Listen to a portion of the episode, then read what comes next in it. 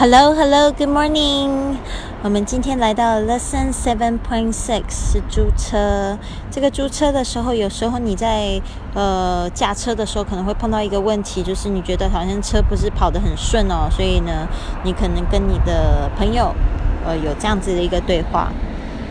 A 说，呃，A 跟 B 的两个朋友在车上，The car isn't running smoothly.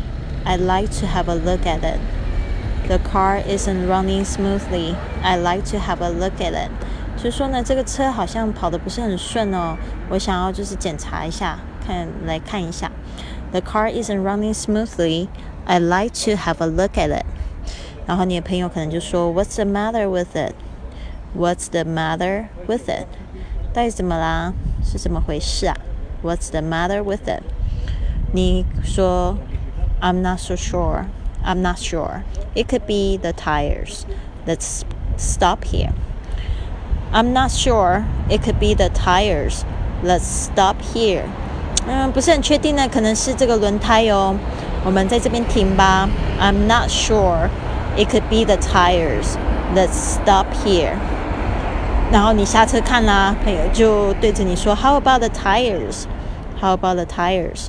到底轮胎是怎么啦 ？how about the tires? 你说 Nothing serious. The right one needs some air. Nothing serious.